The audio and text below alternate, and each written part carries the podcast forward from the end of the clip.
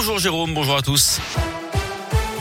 Et à la une, la menace plane depuis huit ans déjà, mais ces derniers jours, la crise en Ukraine est montée d'un cran. La Russie a reconnu l'indépendance des régions occupées par les séparatistes pro-russes. Et lundi soir, Vladimir Poutine a ordonné à son armée de se déployer dans ces zones. Une guerre peut éclater à tout moment. Les 5000 Ukrainiens installés en Auvergne-Rhône-Alpes sont très inquiets pour tous ceux qui vivent au pays.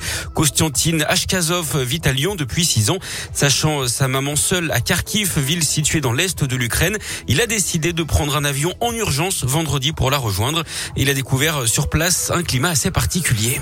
L'Ukraine, euh, elle vit déjà dans cette menace depuis 2014. On est un peu habitué. C'est pour ça les gens continuent à mener leur vie. Les transports fonctionnent, les restos sont pleins. D'autre part, la situation maintenant s'est aggravée comme jamais. Euh, donc il a un peu un sentiment de peur, euh, de l'inquiétude, d'incertitude.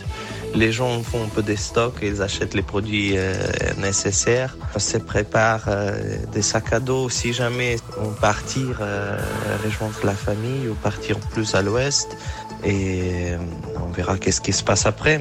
Constantine, comme de nombreux compatriotes, envisage de rapatrier sa maman en France, le temps de voir comment la situation va évoluer. En parallèle, plusieurs manifestations ont eu lieu dans la région pour soutenir le peuple ukrainien. Dans l'actu régionale également, cette grosse frayeur à Lyon, un immeuble s'est effondré hier dans le troisième arrondissement. Deux femmes, dont une enceinte, d'après le progrès, ont été légèrement blessées. Elles ont été transportées à l'hôpital couvertes de poussière. Le bâtiment aurait été fragilisé par des travaux juste à côté où les fondations d'un parking étaient en train d'être creusées. Quatre à six personnes vivaient dans cet immeuble. La préfecture a établi un périmètre de sécurité. L'auteur présumé de l'accident de chasse mortel dans le Cantal samedi, mise en examen hier, l'adolescente de 17 ans dont le tir avait tué une randonneuse de 25 ans lors d'une battue au sanglier a été déférée au tribunal hier à Aurillac. Elle a été placée sous contrôle judiciaire avec interdiction de toucher une arme.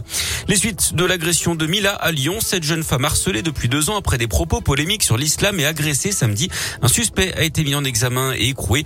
Une information judiciaire pour agression sexuelle, vol en réunion et outrage sexiste a été ouverte. Un second suspect est toujours recherché. Quand abandonner le passe vaccinal, le ministre de la Santé Olivier Véran a dévoilé plusieurs pistes pour la levée des restrictions. Il était auditionné hier par la commission d'enquête du Sénat.